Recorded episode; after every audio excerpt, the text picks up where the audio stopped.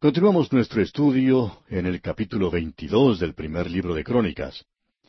Y decíamos en nuestro programa anterior que, según el punto de vista de Dios, Dios dice que David comenzó a hacer los preparativos para edificar el templo.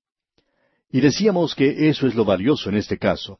Eso es más importante que todas las batallas en las cuales David tomó parte. Más aún que las guerras en las que participó. En realidad es lo más importante que David hizo en toda su vida. Eso es lo que estamos considerando ahora. David está hablando a su hijo Salomón. Ahora no creemos que David tenía mucho interés en ver que Salomón llegara a ser el rey. Salomón era demasiado flojo, no era vigoroso como su padre. Y mencionamos que el Señor Jesucristo dijo en cuanto a Juan el Bautista, ¿qué salisteis a ver al desierto? ¿Una caña sacudida por el viento? ¿O qué salisteis a ver? ¿A un hombre cubierto de vestiduras delicadas?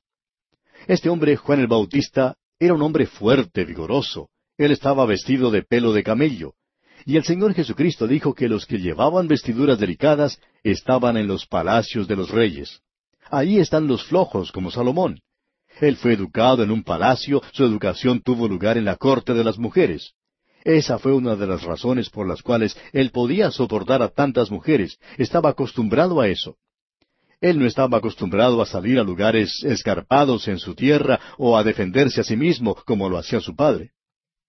Ahora, amigo oyente, no estamos tratando de presentar ninguna clase de excusa de parte de David porque él no fuera un buen padre.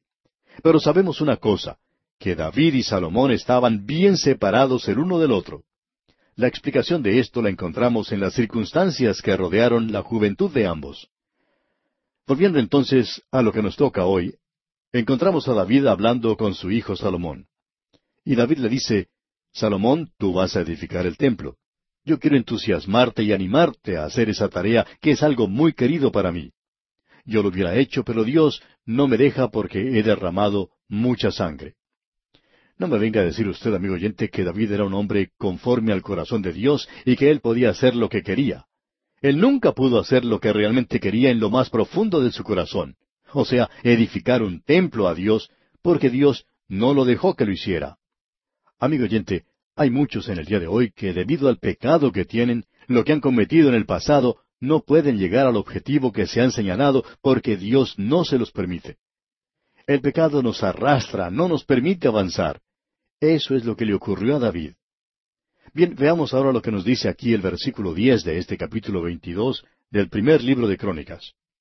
Él edificará casa a mi nombre, y él me será a mí por hijo, y yo le seré por padre, y afirmaré el trono de su reino sobre Israel para siempre. David le dice a Salomón, eso es lo que Dios me dijo, que le sería su hijo y que edificarías el templo, y que él establecería tu trono porque es mi trono.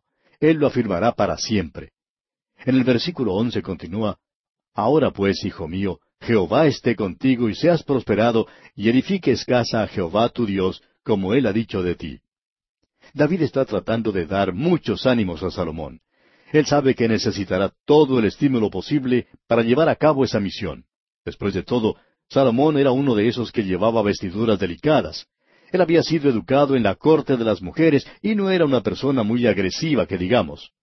Salomón recibió los beneficios del reino de David. Se puede decir de él lo que el Señor Jesús dijo, otros labraron y vosotros habéis entrado en sus labores. Salomón, pues, había entrado en las labores de otro, y ese otro era su propio padre David. Escucha ahora lo que dice aquí en el versículo doce. Y Jehová te dé entendimiento y prudencia, para que cuando gobiernes a Israel, guardes la ley de Jehová tu Dios. Él está recomendando con vehemencia que siga sus consejos, es decir, los consejos de Dios, no los de David. Estamos seguros que Betsabé pudo notar en Salomón algunos de los rasgos de David su padre.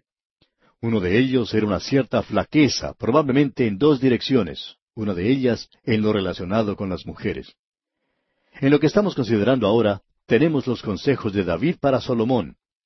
Pero si usted quiere leer los consejos que la madre le dio a Salomón, los puede leer en el último capítulo del libro de Proverbios.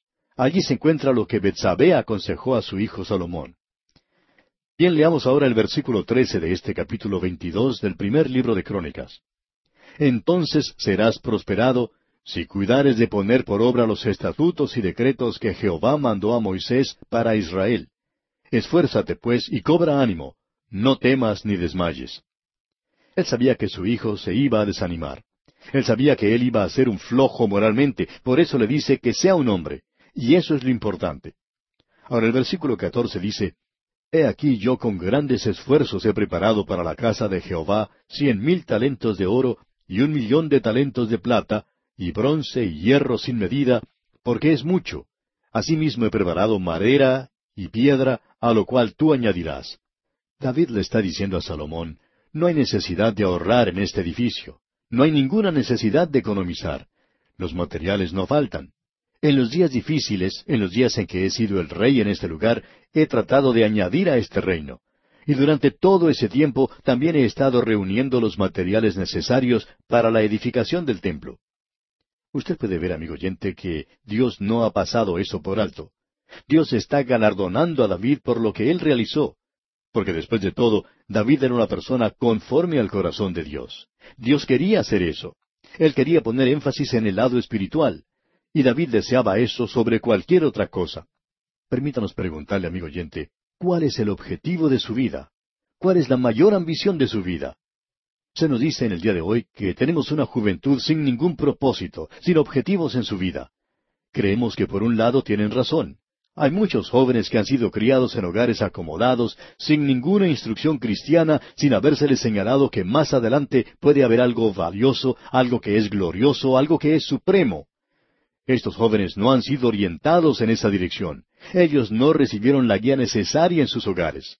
Y en estos días, esa labor no se está llevando a efecto en los colegios. Quizá parezcamos un poco heréticos o revolucionarios, pero creemos que no estaría mal que algunas escuelas fueran cerradas completamente, ya que no creemos que estén beneficiando para nada a los jóvenes. ¿Cuál es el propósito de vivir si no se les enseña disciplina y dirección y si no se les da ninguna orientación moral? Hay un gran número de ellos que cometen suicidio. Y también vemos por todas partes jóvenes drogadictos que deambulan sin rumbo y sin destino. Me duele el corazón cuando los veo porque alguien no ha hecho lo que debía hacer. Creemos que mamá y papá han fracasado. Creemos que los colegios han fracasado. Creemos que la iglesia misma ha fracasado. En el caso que tenemos ante nosotros, por lo menos David le está dando algunas direcciones a su hijo. Tú tienes un objetivo de valía, edificar una casa para Dios. Amigo oyente, repetimos, ¿cuál es su ambición en la vida? Permítanos compartir algo que puede servir de ayuda. La pregunta en realidad es, ¿cuál es el propósito principal del hombre? Eso está en el catecismo. Yo lo sabía de memoria. Aún me acuerdo de este y es muy bueno. ¿Cuál es el propósito principal del hombre? El propósito principal del hombre es el de glorificar a Dios y a disfrutarlo para siempre. Eso sí que vale la pena. ¿Cómo me gustaría poder entusiasmarlo hoy, no sobre un encuentro de fútbol o de cualquier otra clase, sino en lograr que se interese no con las cosas que están a su alrededor, y francamente hablando, ni siquiera en las cosas de la iglesia. Eso quizá parezca revolucionario también, pero en lo que me gustaría que usted se interese, amigo oyente, que se entusiasme de veras, es con el Señor Jesucristo, con su persona. Él me ha dicho que voy a estar con Él para siempre y ya que Él es Dios, creo que su propósito prevalecerá y no los míos. Aparentemente, Él tiene en vista algo maravilloso, algo glorioso. Yo no lo tengo, porque no he visto lo que hay allá, pero estoy interesado. Es bueno poder decir con el apóstol Pablo, prosigo a la meta, al premio del supremo llamamiento de Dios en Cristo Jesús. David, pues, tenía un lugar especial con Dios, porque él tenía un propósito noble, excelso, elevado. Notemos ahora lo que se dice aquí en el versículo quince de este capítulo veintidós del primer libro de Crónicas. Continúa David hablando y dice, Tú tienes contigo muchos obreros, canteros, albañiles, carpinteros y todo hombre experto en toda obra. Él ya había arreglado con Irán para que se encargara de la edificación. Ahora el versículo dieciséis continúa, Del oro, de la plata, del bronce y del hierro no hay cuenta. Levántate y manos a la obra, y Jehová esté contigo. Ocúpate de esta tarea, joven. Aquí tienes un digno propósito. Eso es lo que David dice. Y continúa en los versículos 17 al 19, hablando y dice, Asimismo mandó David a todos los principales de Israel que ayudasen a Salomón su hijo, diciendo, ¿No está con vosotros Jehová vuestro Dios, el cual os ha dado paz por todas partes? porque Él ha entregado en mi mano a los moradores de la tierra, y la tierra ha sido sometida delante de Jehová y delante de su pueblo. Poned pues ahora vuestros corazones y vuestros ánimos en buscar a Jehová vuestro Dios, y levantaos y edificad el santuario de Jehová Dios, para traer el arca del pacto de Jehová, y los utensilios consagrados a Dios, a la casa edificada al nombre de Jehová. Quisiéramos dirigirnos directamente por un momento a los oyentes que son creyentes en Cristo. No sabemos lo que usted está haciendo, dónde lo está haciendo o dejando de hacer, pero quizá se ha hundido mucho en su nivel de vida. Quizá lo único que usted está haciendo en la iglesia es chismografiar, o quizá es tratar de encontrarle defectos al predicador. Tal vez lo único que hace es no hacer nada. Hay muchas personas así en nuestros días. Permítanos darle un toque de alerta. Quizá mejor sería picarlo con una aguja para decirle que se despierte de ese sopor en el que se encuentra, que vuelva a vivir y a acercarse a Jesucristo. No importa lo que esté haciendo, dígale al Señor que usted quiere ir con Él, que usted quiere lograr lo espiritual para su vida, para que la misma tenga importancia. Haga algo determinado, algo que sea positivo. Haga algo, amigo oyente, algo que valga. No se quede allí parado o sentado sin hacer nada. Haga algo ahora mismo. Tenga un contacto personal con el Señor Jesucristo. Comience ahora. Ponga manos a la obra. Eso es lo que David le dijo a su hijo Salomón. Él sí que hizo mover a su hijo. Y pasamos ahora al capítulo 23 de este primer libro de Crónicas. David establece a Salomón como rey. Veamos la primera parte del versículo uno. Siendo pues David ya viejo y lleno de días. Alguien preguntó de qué había muerto David. Pues su problema era que estaba lleno de días. Demasiado viejo, amigo oyente. Muchos de nosotros tenemos ese problema también. Siendo pues David ya viejo y lleno de días, leamos la segunda parte de este versículo uno. Hizo a Salomón su hijo rey sobre Israel. Y continuamos con los versículos dos y tres de este capítulo veintitrés del primer libro de Crónicas.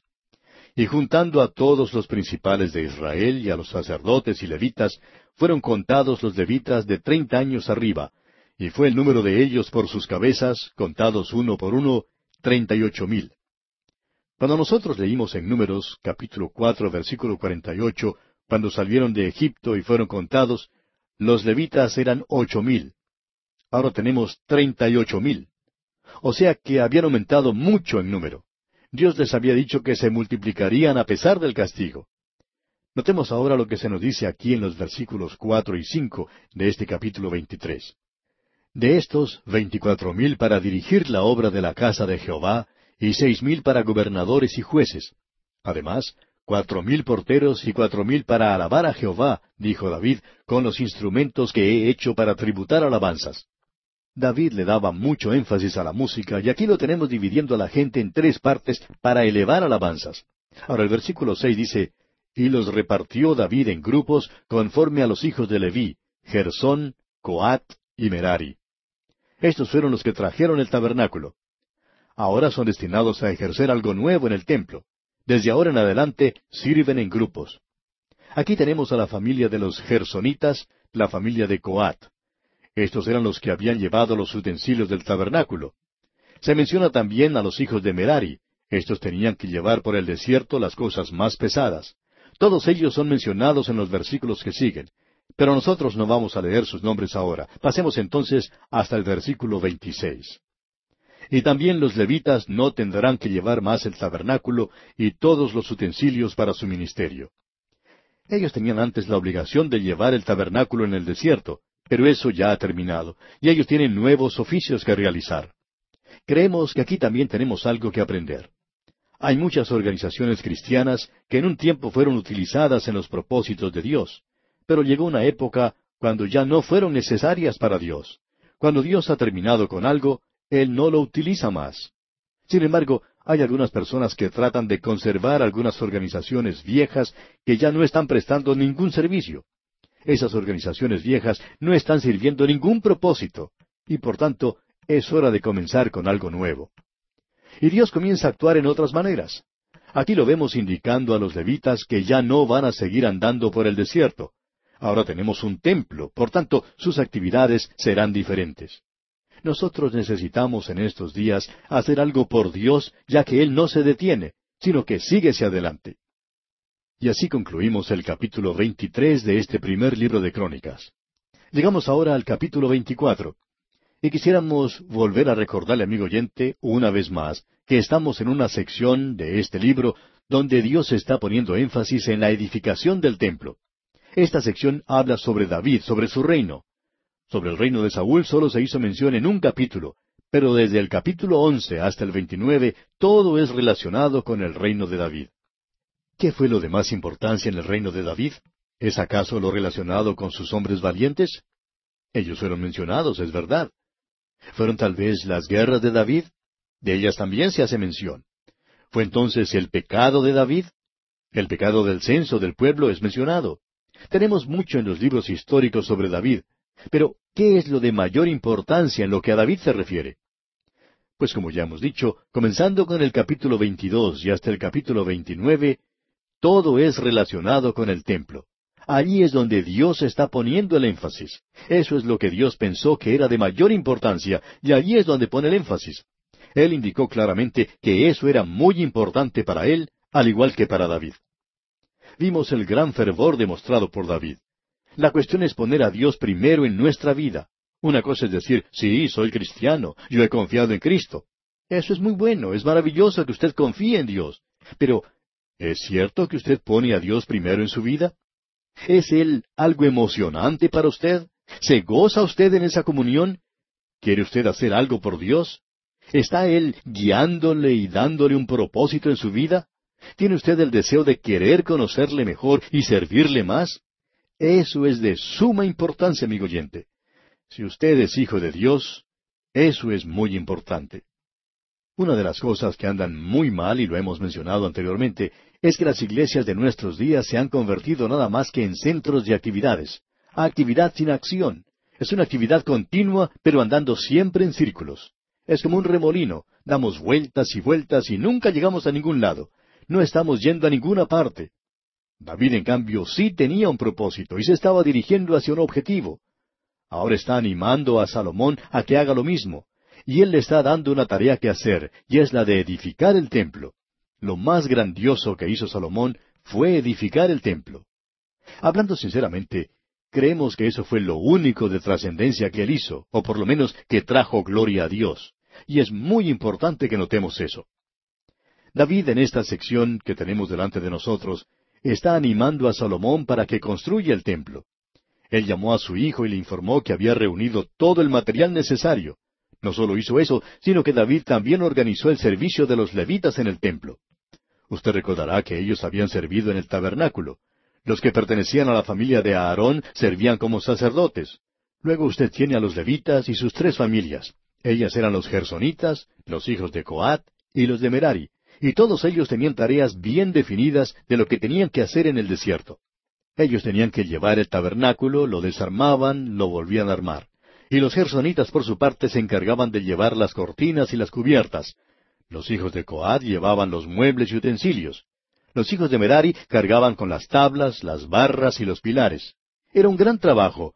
Como vimos en el libro de Números, la tarea de desarmar el tabernáculo por la mañana y volverlo a armar por la tarde era una gran empresa. Ahora se quita las barreras del arca. No volverá a ser cargada. Debe quedar permanentemente en Jerusalén, en la era de Ornán Jebuseo. David ha comprado el lugar que será usado como el sitio para los sacrificios, el lugar del templo. Allí mismo se encuentra hoy la mezquita de Omar, y el templo de Dios deberá ser edificado allí. Los levitas tienen ahora un nuevo oficio. Su tarea ahora es en el templo que será edificado, y allí ellos tendrán mucho que hacer. Lo que hace David es organizarlos por grupos. Se reparten por suerte los unos con los otros. Tenían que trabajar por un cierto período de tiempo, luego se retiraban a descansar. Más adelante volverían otra vez a sus labores. Creemos que esa es la manera en que trabajan los bomberos en muchas ciudades. En algunos trabajos en el día de hoy hay personas que trabajan por veinticuatro horas y luego tienen veinticuatro horas libres. Pues bien, algo similar a eso es lo que ocurrió con los que trabajaban en el templo. En el capítulo veinticuatro de este primer libro de Crónicas tenemos la organización de estas personas. Leamos el primer versículo de este capítulo veinticuatro. También los hijos de Aarón fueron distribuidos en grupos. Los hijos de Aarón, Nadab, Abiú, Eleazar e Itamar. Los hijos de Aarón, usted recuerda, eran sacerdotes. Y lo interesante en este caso es que su servicio se remonta a los días cuando los israelitas se encontraban en el desierto. Avancemos con los versículos dos y tres de este capítulo veinticuatro del primer libro de Crónicas. Mas como Nadab y Abiú murieron antes que su padre, y no tuvieron hijos, Eleazar e Itamar ejercieron el sacerdocio. Y David, con Sadoc de los hijos de Eleazar, y Ahimelech de los hijos de Itamar, los repartió por sus turnos en el ministerio. Lo que está haciendo David es algo bien organizado. Él no solo está reuniendo el material necesario, sino que está presentando cómo debe hacerse las cosas en el templo. Él compró la propiedad donde debía ser edificado y ahora él organiza a los sacerdotes que debían servir allí. Uno se pregunta, ¿qué fue lo que hizo Salomón? Y esa es nuestra razón, amigo oyente, para decir que hoy lo llamamos el templo de Salomón, pero creemos que Dios indica claramente aquí que era el templo de David. El templo que fue edificado en Jerusalén era el templo de David. Fue idea suya, fue su pensamiento, fue su obra hizo conseguir el material necesario, reunió a los trabajadores para edificarlo, organizó a los sacerdotes que oficiarían en él y todo fue puesto en su lugar. Eso es lo que vemos aquí. Él los está organizando por grupos. En total había veinticuatro grupos. Leamos ahora el versículo cinco. Los repartieron pues por suerte los unos con los otros, porque de los hijos de Eleazar y de los hijos de Itamar hubo príncipes del santuario y príncipes de la casa de Dios. Estos hijos fueron organizados en grupos para que cuando uno llegara a servir tendría bajo ellos a otro grupo en el templo. Luego se retirarían y otro grupo llegaba para ocupar su lugar. Creemos que era bastante trabajo y muy interesante de observar. Si usted tiene oportunidad de ver el cambio de guardia en el Palacio de Buckingham, en Inglaterra, por ejemplo, podrá ver un gran espectáculo. Creemos que a veces es una cosa un poco exagerada. Se podría hacer mucho más rápido de lo que se hace actualmente, mucha ceremonia, mucho espectáculo, pero eso es lo que les gusta hacer. No creemos que los reyes del pasado hubieran aprobado lo que está teniendo lugar en el día de hoy. Creemos que se sorprenderían mucho de ver lo que ocurre ahora. Eso es lo que tenía lugar en el templo cuando fue edificado. Y vemos que habían sido organizados para obrar de esa manera. Pero aquí vamos a detenernos por hoy, amigo oyente, porque nuestro tiempo ya se ha agotado. Continuaremos Dios mediante en nuestro próximo programa.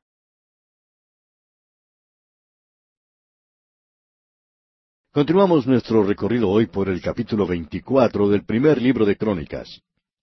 Y en nuestro programa anterior estábamos viendo cómo David está haciendo los preparativos para la edificación del templo.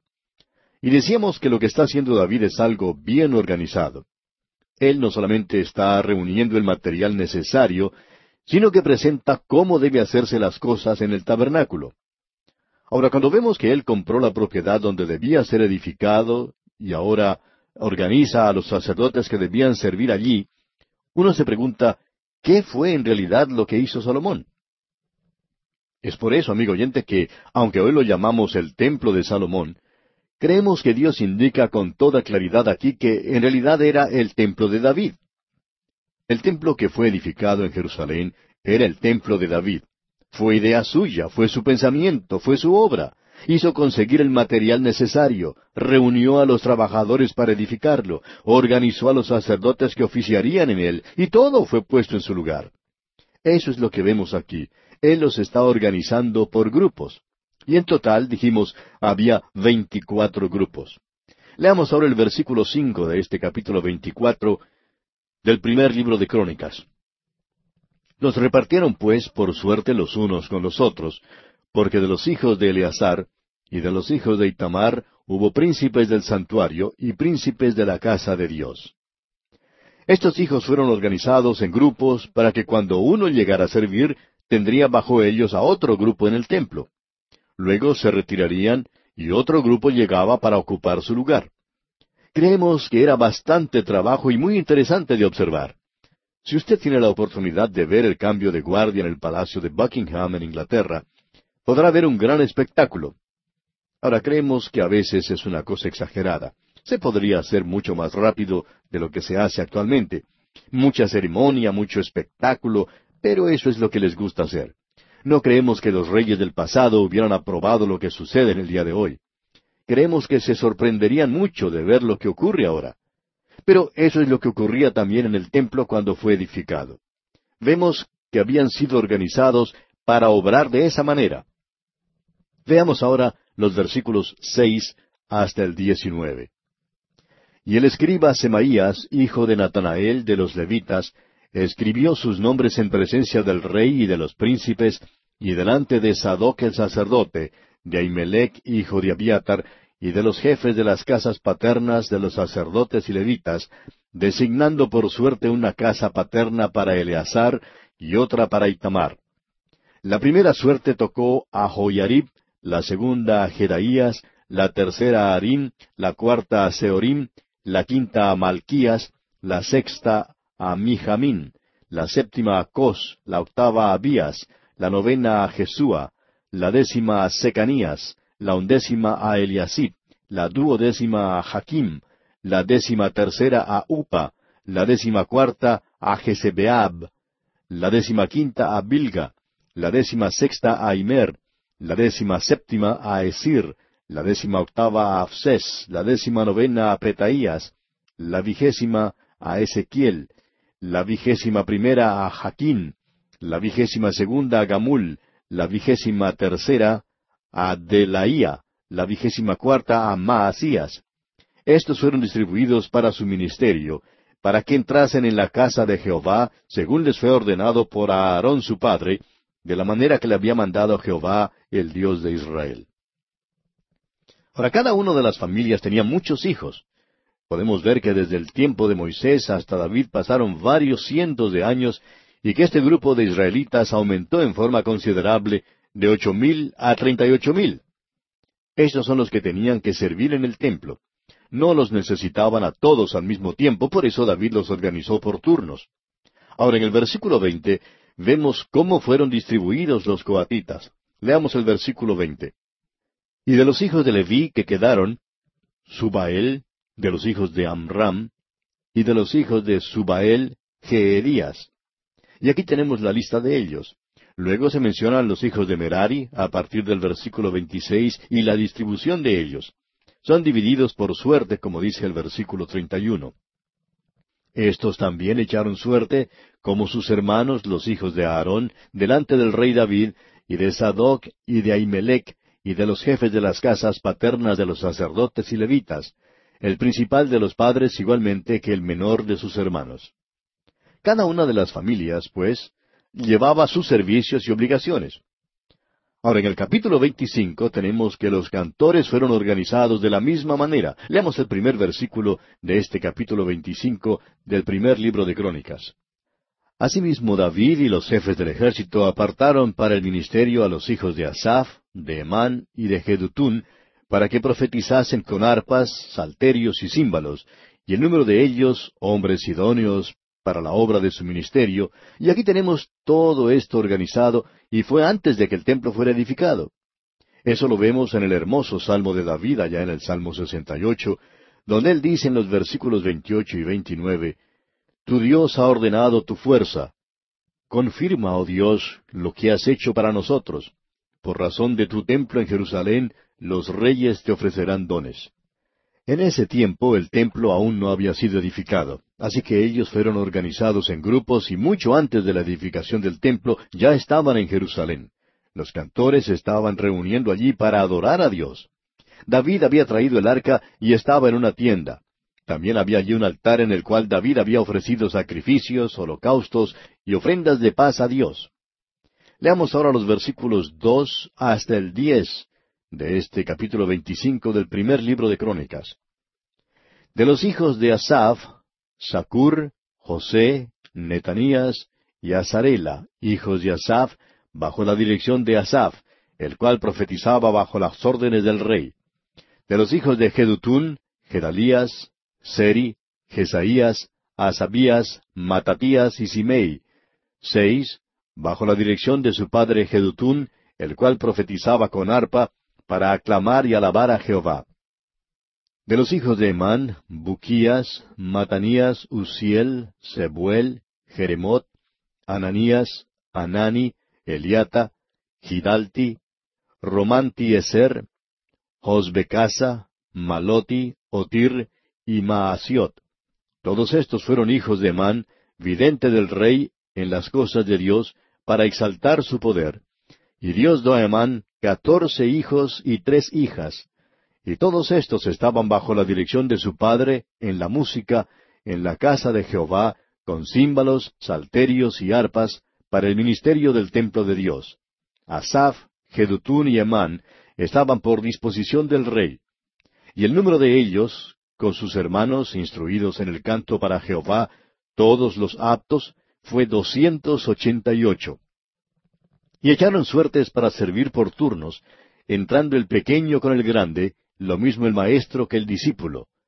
La primera suerte salió por Asaf para José, la segunda para Gedalías, quien con sus hermanos e hijos fueron doce, la tercera para Sacur, con sus hijos y sus hermanos doce. Y así continúa la lista. Ellos fueron divididos en veinticuatro grupos, y esto indica que cada dos semanas habría un cambio en los que estaban sirviendo. Tenemos doce meses en el año y habría un cambio de los que ministraban en el templo dos veces por mes. Eso también indica que ellos solo tendrían que hacerlo dos semanas en todo el año. Ahora lo que ellos hacían durante el tiempo que no estaban activos en el templo era regresar a la ciudad de donde habían venido y tomar parte en los servicios que tenían allí. Como ya hemos visto en otra oportunidad, estos sacerdotes, los levitas, servían en muchas formas diferentes por toda la nación de Israel. Esta fue una de las mejores cosas que hizo David en su ministerio, y es lo que Dios menciona y hace resaltar aquí. Aquí no solo se ha dividido a los sacerdotes de esta manera, sino también a aquellos que tenían que limpiar el lugar y cuidar de las cosas. Era importante que cosas como estas se tomaran en cuenta. Se nos dice en el versículo uno del capítulo veintiséis que también fueron distribuidos los porteros, de los coreitas, Meselemías, hijo de Coré, de los hijos de Asaph. Y continúa mencionando a las demás personas. Estos también fueron organizados en la misma manera. Ahora, ¿qué de las otras personas que estaban en el servicio? Había que tener personas que cuidaran el lugar. Y leemos en los versículos doce y trece, Entre estos se hizo la distribución de los porteros, alternando los principales de los varones en la guardia con sus hermanos, para servir en la casa de Jehová. Echaron suertes, el pequeño con el grande, según sus casas paternas, para cada puerta. Estas personas tenían que cuidar las puertas. Ellos eran los guardias del lugar, ya que tenemos el templo en edificación y aquellos que están sirviendo veinticuatro horas al día. Es importante que notemos esto. También es necesario tener a una persona designada como tesorero. Siempre hace falta dinero para la obra de Dios, y era lo mismo en esos días. Así es que leemos en el versículo veinte de este capítulo veintiséis del primer libro de Crónicas, y de los levitas, Ahías tenía cargo de los tesoros de la casa de Dios y de los tesoros de las cosas santificadas. Así que esta persona estaba a cargo del dinero. Él tenía que dar sus informes. Luego tenemos a otros en otras funciones. Había quienes tenían que ser jueces. Los levitas eran los que tenían que hacer esto. Ellos tenían que actuar en forma oficial de muchas maneras porque el propósito original de Dios era que su pueblo fuera guiado teocráticamente con Dios como la cabeza. El tabernáculo en el centro y con los sacerdotes recibiendo las decisiones de Dios. Ahora eso ha cambiado. Debido al fracaso de los levitas, Dios trajo en su lugar a los jueces. Luego tenemos el fracaso de estos y la demanda del pueblo por un rey. Y esa es la razón por la cual encontramos ahora a David en el trono. Ahora vemos que todo esto debe ser organizado. Y David tomó a su cargo esa tarea, dejando todo completamente organizado. Pasando ahora al capítulo 27, tenemos que son elegidos los oficiales para los doce meses del año. Leemos en los primeros cuatro versículos, Estos son los principales de los hijos de Israel, jefes de familias, jefes de millares y de centenas, y oficiales que servían al rey en todos los negocios de las divisiones que entraban y salían cada mes durante todo el año, siendo cada división de veinticuatro mil. Sobre la primera división del primer mes estaba Hasobeam, hijo de Sabdiel, y había en su división veinticuatro mil. De los hijos de Fares, él fue jefe de todos los capitanes de las compañías del primer mes. Sobre la división del segundo mes estaba Dodai Aoita, y Miklot era jefe en su división, en la que también habían veinticuatro mil. Y así sucesivamente tenemos los oficiales para los doce meses del año. También encontramos los principales de las doce tribus, y leemos en el versículo 16, Asimismo sobre las tribus de Israel, el jefe de los Rubenitas era Eliezer, hijo de Sicri, de los Simeonitas, Cefatías, hijo de Maaca, y así sucesivamente, y la última parte del versículo 22, y luego el versículo 23 de este capítulo 27 del primer libro de Crónicas nos dicen, estos fueron los jefes de las tribus de Israel. Y no tomó David el número de los que eran de veinte años abajo, por cuanto Jehová había dicho que él multiplicaría a Israel como las estrellas del cielo. Ahora David tiene que creer en Dios, ya tiene suficiente. Antes había tomado el censo porque no estaba confiando en Dios, y eso es incredulidad. Pero Dios le dijo, confía en mí, yo te daré todos los ejércitos que necesites, yo te daré todos los hombres que sean necesarios. Por eso David no necesita hacer eso ahora. Tenemos luego a otros oficiales nombrados por David. No creemos que haya habido otro reino tan organizado como el de David. David ahora llama a una gran asamblea, y esta es una de las últimas reuniones que él tiene. Él ha llegado al fin de su vida ahora. Él va a presentar un mensaje para Israel y para su hijo Salomón que toda la nación puede oír. Esto fue algo inteligente de parte de David. Pasemos pues al capítulo 28 y leamos el primer versículo de este capítulo. Reunió David en Jerusalén a todos los principales de Israel, los jefes de las tribus, los jefes de las divisiones que servían al rey, los jefes de millares y de centenas, los administradores de toda la hacienda y posesión del rey y de sus hijos, y los oficiales y los más poderosos y valientes de sus hombres. David se levanta para hablar a sus hombres. No vamos a entrar en detalles ahora porque queremos hacerlo en nuestro próximo programa, ya que este es el último mensaje que tenemos de David. Queremos darle toda la atención que podamos a lo que él dice, porque cuando comencemos con el segundo libro de Crónicas, vamos a tener a Salomón en el trono, ya que para entonces David habrá muerto. Él ya ha sido sepultado, y por eso queremos escuchar con mucha atención su último mensaje. Pero hay algunas cosas a las cuales deseamos dirigir nuestra atención en este momento. David no quiere escapar de la situación de tener que confesar al pueblo lo que ocurre, en una manera franca, la razón por la cual Dios no le permite edificar el templo, porque había derramado mucha sangre, y el nombramiento de Salomón para hacerlo, que Dios lo hizo y que Dios eligió a Salomón. Lo interesante aquí es que David pone toda la responsabilidad en Dios en cuanto a Salomón. Él aclara, creemos nosotros, que él no ha sido quien lo eligió. Y note usted lo que le dice aquí en el versículo nueve y el versículo diez también. Y tú, Salomón, hijo mío, reconoce al Dios de tu Padre, y sírvele con corazón perfecto y con ánimo voluntario, porque Jehová escudriña los corazones de todos y entiende todo intento de los pensamientos. Si tú le buscares, lo hallarás, mas si lo dejares, él te desechará para siempre. Mira pues ahora que Jehová te ha elegido para que edifiques casa para el santuario. Esfuérzate y hazla. Ahora preste usted mucha atención a lo que tenemos aquí en el versículo once. Vemos que David le da algo a Salomón. Leamos el versículo once de este capítulo veintiocho del primer libro de Crónicas. Y David dio a Salomón su hijo el plano del pórtico del templo y sus casas, sus tesorerías, sus aposentos, sus cámaras y la casa del propiciatorio. Como usted ve, amigo oyente, David era quien tenía el plano del templo. Igual que Moisés, a quien se le había dado el plano para el tabernáculo, es a David, no a Salomón, a quien se le da el plano del templo. Ya dijimos anteriormente, cuando estábamos estudiando allá el libro de Reyes, y se mencionaba allí la edificación del templo, que éste era inferior al tabernáculo, y eso es cierto. Hay muchos modelos del templo hechos a escala. No sabemos si usted habrá visto uno de ellos. Son muy bien hechos, y lo hacen aparecer como algo realmente grandioso.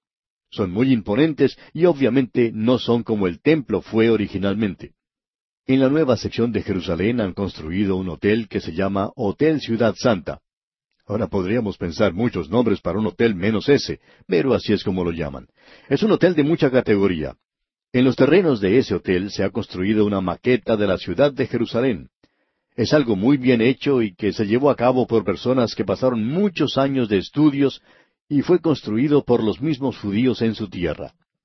Creemos que los que tuvieron a su cargo este proyecto eran judíos ortodoxos. Ellos construyeron en esa maqueta toda la ciudad tal cual era. En ella se presenta el templo, pero como se veía en los días de Herodes. Ellos lo llaman los días de Herodes, que son los mismos días en que vivió el Señor Jesucristo. Lo han hecho como se veía en los días de nuestro Señor, en los tiempos del Nuevo Testamento. Pero eso no se ve como los modelos o maquetas que se había hecho antes. Creemos que es lo más parecido al original que se haya hecho, ya que se hizo muchos estudios antes de realizarlo. Tenemos pues aquí el plano del templo. Este era el proyecto de David, es el templo de David y por eso nos gusta insistir en llamarlo así. Y bien, apreciado oyente, llegamos de esta forma al final de nuestro estudio por el día de hoy.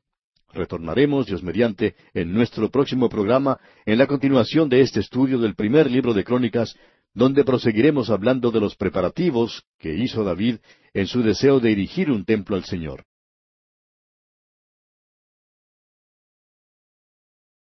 Comenzamos hoy nuestro último estudio del primer libro de Crónicas. Nos encontramos en el capítulo 28 y vamos a leer una vez más desde el versículo 11 para poder comenzar mejor nuestro estudio. Decíamos en nuestro programa anterior que lo que tenemos aquí es un poco triste. Hemos llegado al fin de la vida de David, pero aún no hemos finalizado con David. No se le puede dejar así tan fácil.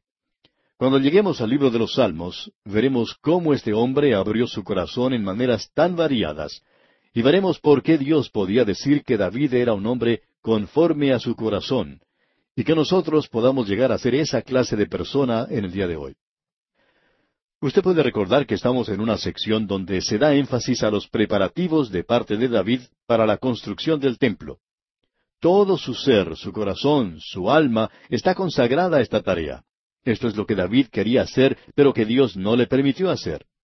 Él se sometió a la voluntad de Dios, pero él hizo todos los preparativos y reunió todo el material, reunió a los trabajadores y animó a Salomón para que edificara el templo. Comencemos hoy nuestra lectura en el versículo once de este capítulo veintiocho del primer libro de Crónicas y leamos hasta el versículo trece. Y David dio a Salomón su hijo el plano del pórtico del templo, y sus casas, sus tesorerías, sus aposentos, sus cámaras, y la casa del propiciatorio. Asimismo el plano de todas las cosas que tenía en mente para los atrios de la casa de Jehová, para todas las cámaras alrededor, para las tesorerías de la casa de Dios, y para las tesorerías de las cosas santificadas. También para los grupos de los sacerdotes y de los levitas, para toda la obra del ministerio de la casa de Jehová, y para todos los utensilios del ministerio de la casa de Jehová. Podemos apreciar que David hizo todos los preparativos para la construcción del templo. Aquí vemos que tiene los planos y que ya lo ha organizado, aun los levitas que van a servir en él. Dijimos en nuestro programa anterior que íbamos a decir algunas cosas, algunas palabras en cuanto al templo que se encuentran en una maqueta en un hotel de Jerusalén que se llama el Hotel Tierra Santa. Esta maqueta a la que nos estamos refiriendo no es de la clase que uno pone sobre una mesa. Se ha hecho en los terrenos del hotel, en uno de los grandes y espaciosos jardines. Es una maqueta tan grande que uno puede caminar por ella. No tenemos las medidas exactas, pero quizá tenga unos catorce o quince metros de una parte a otra, y le da a uno una buena idea de lo que era antes Jerusalén. En esa maqueta se presenta un modelo del templo. Ahora, cuando lleguemos al segundo libro de Crónicas, vamos a dedicar un poco de tiempo observando las cosas que Salomón hace en cuanto a la edificación del templo, comparando algunos detalles que se mencionan aquí. Vamos a hacer un estudio interesante, ya que se omitió algunas cosas en el primer libro de Reyes, pero que se mencionan y se aclaran en lo que veremos en el futuro. En eso pone Dios su deleite. El Señor nos ha dado mucho en cuanto al templo se refiere. Las maquetas que uno puede observar generalmente tienen mucho detalle. Es un edificio imponente y bastante grande, y por supuesto, esto es lo que algunos llaman el templo de Herodes. Fue el último que existió. Lo mejor realmente sería una fotografía para poder apreciar lo que el templo era en realidad. Uno puede hablar por horas y horas y no lograr describirlo acertadamente. Le faltan palabras a cualquier persona para poder indicar claramente lo que era. En primer lugar, hay cierta simplicidad en torno al mismo, y estamos seguros que eso existió. Siempre se ha presentado muy complicado, y los detalles que se nos da en Reyes y Crónicas revelan mucho de ello. No era tan sencillo como lo era el tabernáculo, pero sí había cierta simplicidad con respecto al mismo, pero no era imponente en su interior. Era algo de hermosura y suntuosidad. No era precisamente su tamaño, era la hermosura que se le otorgó gracias a la abundancia que se le concedió. David le dijo francamente a Salomón que no había necesidad de hacer ninguna economía en la construcción del templo. Le dijo que había reunido todos los materiales que le harían falta para edificar exactamente lo que quería. Se ha hecho algunos cálculos sobre lo que pudo haber sido el costo y sobrepasa varios millones de dólares, aun en la época en la cual fue construido. En el día de hoy ya no se edifica nada en comparación. Estaba muy adornado y cubierto con gran cantidad de oro y plata y piedras preciosas. Y así es como Dios quería que fuera edificado, y siempre hemos pensado que la casa de Dios tiene que estar en tono con el vecindario. No nos gusta ver esas magníficas catedrales que se levantan en medio de un vecindario pobre, casi una villa miseria o un barrio bajo de la ciudad. Si usted está en una zona donde viven los millonarios, entonces quiere edificar algo que esté a tono con esa zona. Sin embargo, amigo oyente, en el día de hoy no creemos que debemos poner el énfasis en el edificio. Eso no es en realidad lo que importa. Hace algún tiempo se publicó un informe sobre una conferencia que tuvo lugar en Jerusalén, sobre profecía. Y sería algo para reírse al oír algunas de las cosas que allí se dijo, si no fuera que es demasiado serio para escuchar a personas bien educadas hacer tales declaraciones. Una de las preguntas que se hizo fue, ¿podrá ser reedificado el templo? Uno de los argumentos presentados es que Dios no puede vivir encajonado. Si usted lee correctamente la información que tenemos en la Biblia, y nos hubiera gustado que la persona que hizo esa declaración lo hubiera leído, se daría cuenta que Israel no tenía ni siquiera una noción de que se le podía encajonar a Dios. Cuando Salomón hizo su oración dedicatoria del templo, dijo con franqueza, He aquí, los cielos y los cielos de los cielos no te pueden contener, cuanto menos esta casa que he edificado. El mismo universo que Él creó no lo puede contener. ¿Cómo lo va a hacer un lugar tan pequeño? Era un lugar de reunión, era para la honra y la gloria de Dios. Eso es lo que tiene valor. En nuestros días Dios no mora, no se encuentra con usted en un edificio. Él mora en las personas por medio del Espíritu Santo. Y eso, amigo oyente, es lo importante y lo que debemos enfatizar. Lo que realmente llama la atención es el corazón de David. Veamos lo que nos dicen los versículos catorce y quince de este capítulo veintiocho del primer libro de Crónicas. Y dio oro en peso para las cosas de oro, para todos los utensilios de cada servicio, y plata en peso para todas las cosas de plata, para todos los utensilios de cada servicio. Oro en peso para los candeleros de oro, y para sus lámparas, en peso el oro para cada candelero y sus lámparas, y para los candeleros de plata, plata en peso para cada candelero y sus lámparas, conforme al servicio de cada candelero. La idea principal aquí es que no se debe tratar de ahorrar o de ser económico. No había nada mezquino en el templo. Era una gran extensión y desembolso de las riquezas del reino de David. Y él lo hizo para honrar a Dios. Continuemos ahora con el versículo 19. Todas estas cosas, dijo David, me fueron trazadas por la mano de Jehová, que me hizo entender todas las obras del diseño. O sea que Dios le dio a David el diseño del templo. Él eligió también el lugar, la era de Ornán. También animó e inspiró a David pero no le permitió que lo edificara. Y ahora leemos en el versículo veinte, Dijo además David a Salomón su hijo, Anímate y esfuérzate, y manos a la obra. No temas ni desmayes, porque Jehová Dios, mi Dios, estará contigo. Él no te dejará ni te desamparará, hasta que acabes toda la obra para el servicio de la casa de Jehová. David estaba en realidad empujando a su hijo Salomón para que se ocupara en la construcción del templo y él no había escatimado ningún recurso de su reino para la edificación del mismo.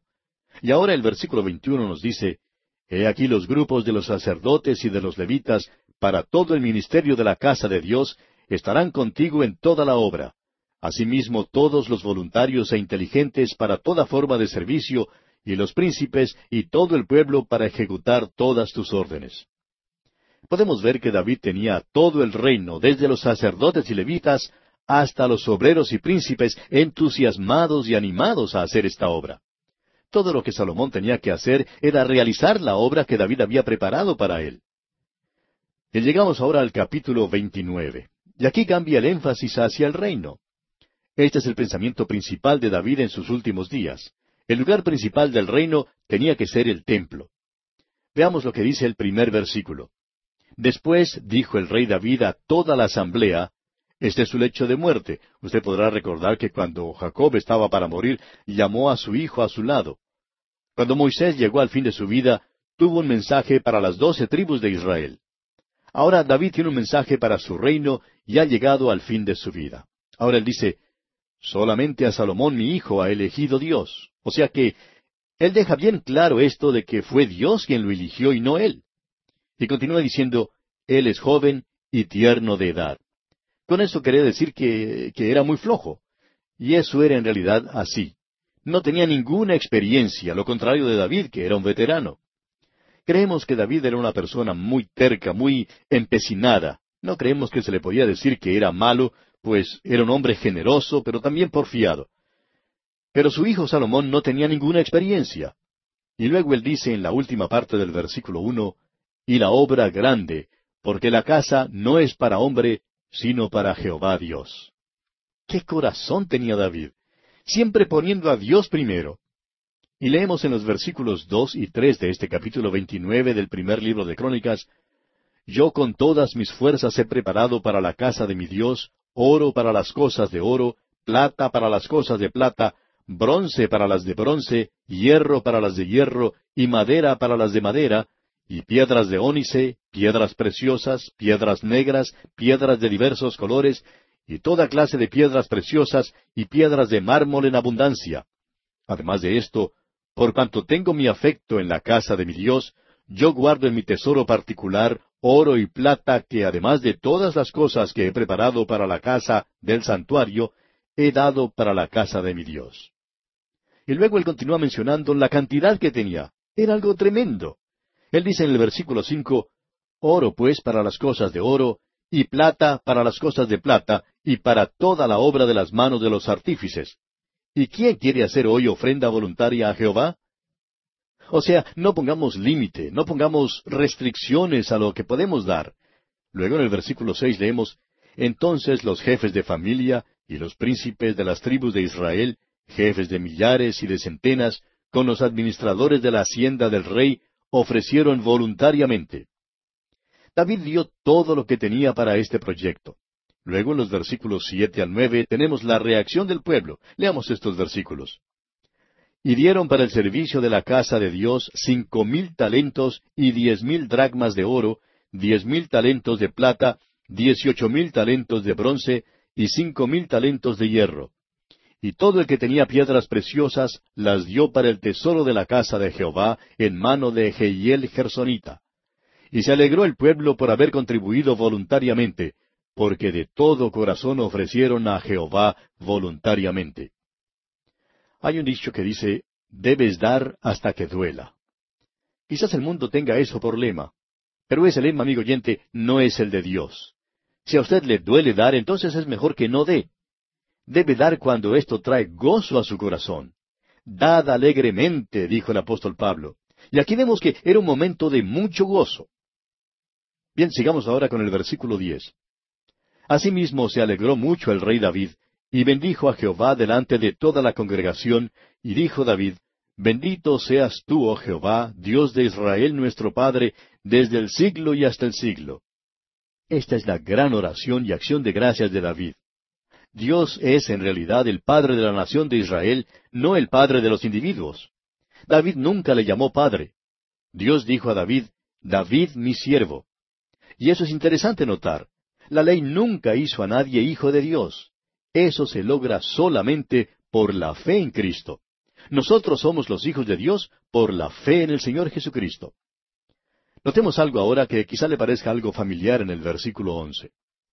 Tuya es, oh Jehová, la magnificencia y el poder, la gloria, la victoria y el honor, porque todas las cosas que están en los cielos y en la tierra son tuyas. Tuyo, oh Jehová, es el reino, y tú eres excelso sobre todos. Usted recordará que cuando los discípulos le pidieron al Señor Jesús que les enseñara a orar, Él les dio una oración. Él los llevó directamente a esta oración de David, y esto es lo que estaba en el corazón de David. Tuyo, oh Jehová, es el reino. Estas son palabras de brevedad y simplicidad, pero reúnen la aspiración y la esperanza de los siglos. Es aún en nuestros días una de las grandes oraciones de las Escrituras. Es una de esas oraciones que lo encierran todo, y de las más notables del Antiguo Testamento.